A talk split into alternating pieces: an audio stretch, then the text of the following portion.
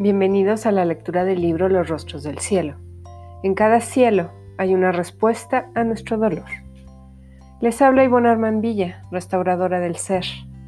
Acompaño a mujeres sabias y a mujeres heridas en la creación y manifestación de nuevas realidades a través de la restauración de su esencia divina.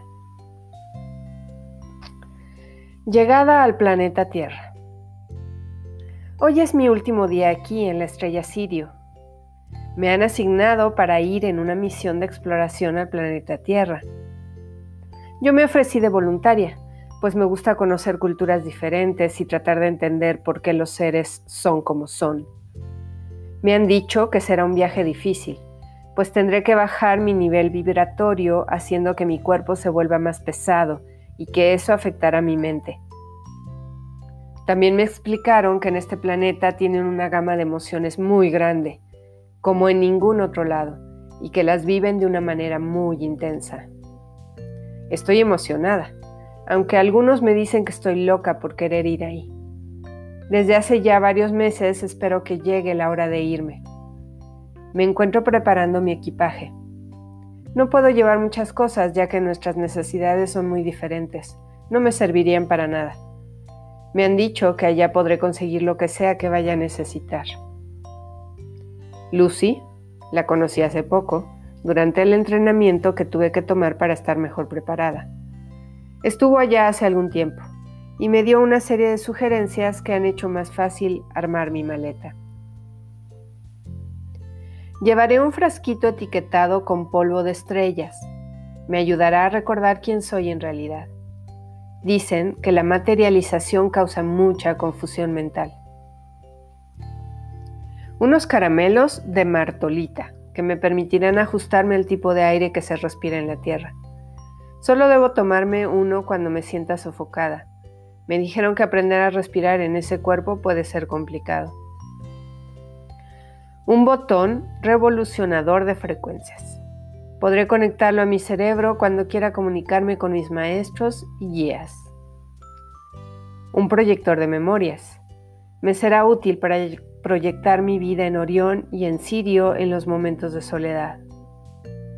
Un sintonizador de lenguajes. Es como un chícharo que tendré que colocarme en lo que se llaman los oídos para poder comunicarme con cualquier persona. En la Tierra cada quien habla un idioma diferente para mí será algo muy interesante de estudiar. En los últimos meses he estado leyendo mucho acerca de la anatomía de sus lenguajes. Los planos para construir una máquina regeneradora de células. En mi preparación me enseñaron cómo los humanos tienen dificultades para dejar que sus emociones salgan de su cuerpo y eso hace que se generen desajustes en sus células. Iré preparada por si empiezo a hacer lo mismo un GPS para poder ubicarme en la superficie, una linterna con rayo materializador de dinero. Me explicaron que el dinero se usa para conseguir las cosas que a los humanos les hacen falta para vivir. Un pequeño replicador de alimentos. Así podré tener acceso a alimentos que me aporten los nutrientes necesarios a mi cuerpo. Es para usarlo sobre todo a mi llegada, en lo que me acostumbra la comida de allá un traductor de sueños.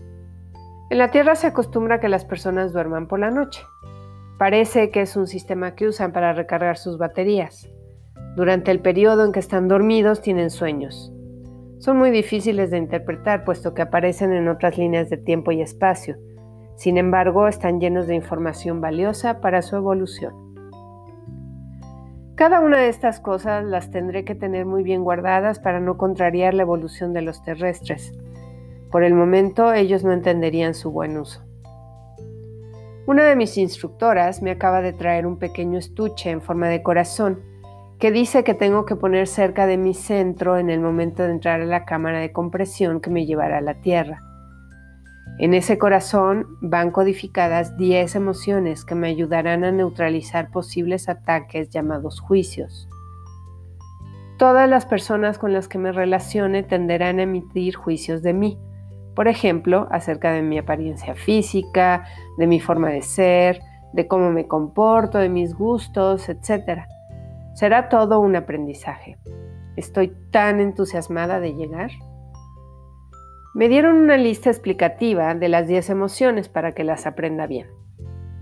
Miedo, alegría, tristeza, enojo y cariño son emociones básicas que me ayudarán en un primer momento que estaré funcionando en modo de sobrevivencia.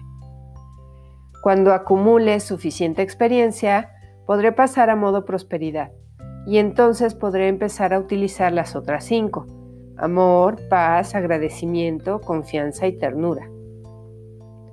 Llevo un blog de notas y una pluma para llevar la bitácora de mis aventuras. En las películas que nos enseñaron vi cómo los humanos mueven la pluma con su mano y van generando símbolos en las hojas de la libreta. Me pareció un proceso hipnotizante y muero de ganas de intentarlo. Además, llegando a la Tierra, conseguiré una computadora para hacerlo más fácil. Sin embargo, la escritura a mano suena sensacional. En la primera hoja de blog están anotadas dos series de números que corresponden a un aparato llamado teléfono y que usan para comunicarse entre sí. Todavía no han desarrollado la telepatía. Uno de los números es de la persona que será mi mentor durante mis primeros meses en la Tierra. Me quedaré en su casa y me enseñará las cosas básicas a saber para valerme por mí misma. Se llama Mateo. El segundo número es de Zelda. Es una mujer que me acompañará en los viajes que haga alrededor del planeta. Ya estoy lista. Me dirijo a la plataforma donde se encuentra la cámara de compresión. Me ayudan a entrar y acomodar todas las cosas que llevo. Todo debe estar en el lugar perfecto para que llegue con bien a mi destino. Antes de cerrar la compuerta, se acerca a mí mi maestro y me dice que en la tierra ya me está esperando, el que a través del tiempo y del espacio siempre ha sido mi alma gemela. El nombre que escogió para esta encarnación es Carlos.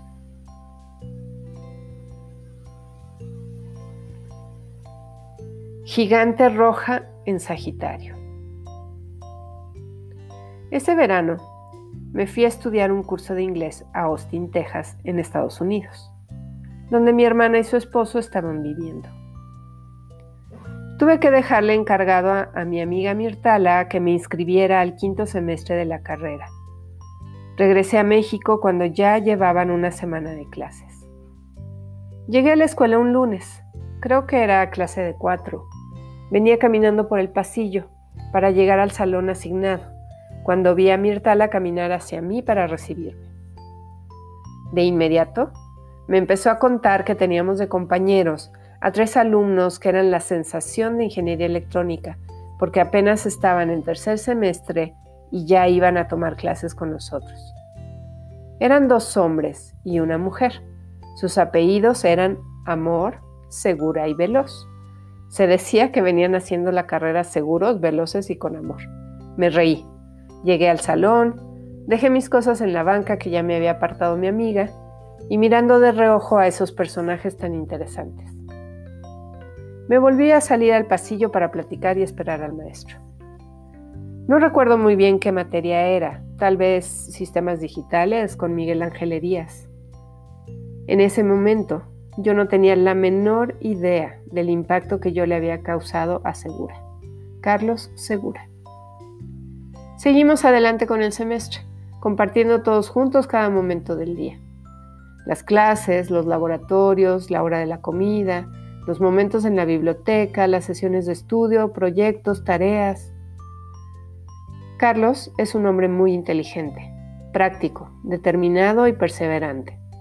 Sabe lo que quiere y va por ello. Desde ese tiempo yo admiraba su gran capacidad de resolver cualquier tipo de problema que se le presentaba. Se volvió parte importante de mi vida diaria. Siempre estaba cerca de mí pendiente de todo lo que hacía y de todo lo que pudiera necesitar.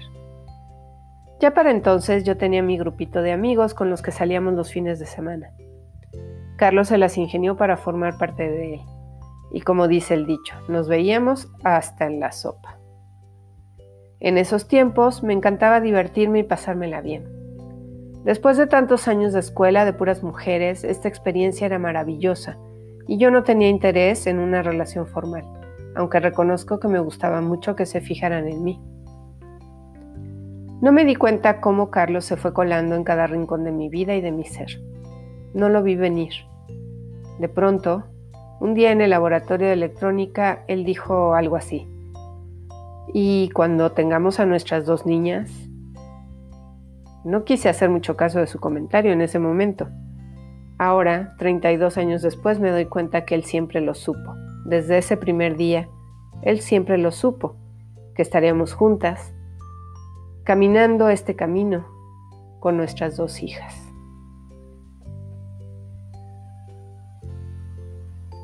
Constelación del Can Mayor. Es un día cualquiera, nada que festejar, ninguna ocasión especial. Estoy en mi recámara y los perros están conmigo. Son tres, Tuno, Happy y Hansel, de raza Cocker Spaniel. Mi mamá no quería tener perros en la casa, pero no pudo decir nada cuando el novio de mi hermana, Celso, le regaló a Hansel primero. Un año después lo atropellaron y murió. Fue entonces cuando llegó Tuno, también traído por Celso. Días después llegó Happy, hermano de Tuno. Lo trajo mi hermano sintiéndose culpable porque a él fue al que se le escapó el primer perrito. Tiempo después cruzaron a Tuno con una perrita de unos amigos y nos dieron a un cachorrito, Hansel II. Se supone que mi hermano se lo regalaría a su novia en turno. No la dejaron tenerlo y lo regresaron. Como cuatro veces intentaron regalarlo y siempre lo regresaron. Después de eso, mi mamá decidió que ya se quedara en casa. Donde caben dos, caben tres. Mi favorito es Happy. Hace honor a su nombre, pues siempre está muy contento. Me fascina su pelo rebelde y despeinado en la cabeza. Hoy estoy jugando con él y se me ocurrió peinarle sus pelos con una de mis diademas. Se ve tan chistoso que mi hermana con la que comparto el cuarto decide tomarle una foto. Creo que a él no le gustó nada, tiene carita de enojado. Pero yo estoy muy feliz y divertida. Son momentos muy lindos los que comparto con ellos. Les puedo contar muchas cosas, puedo llorar con ellos y sé que no me juzgan. Solo me acompañan y me aman.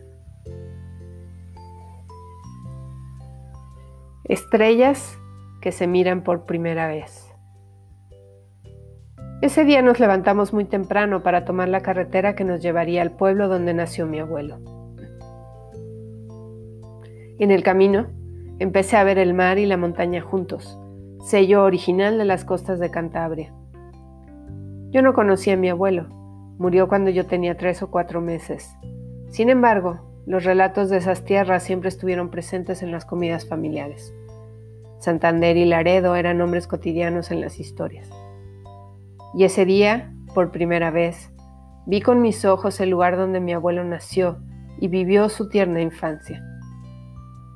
A los 13 años lo mandaron a México en donde encontró a mi abuela, se casó e hizo fortuna.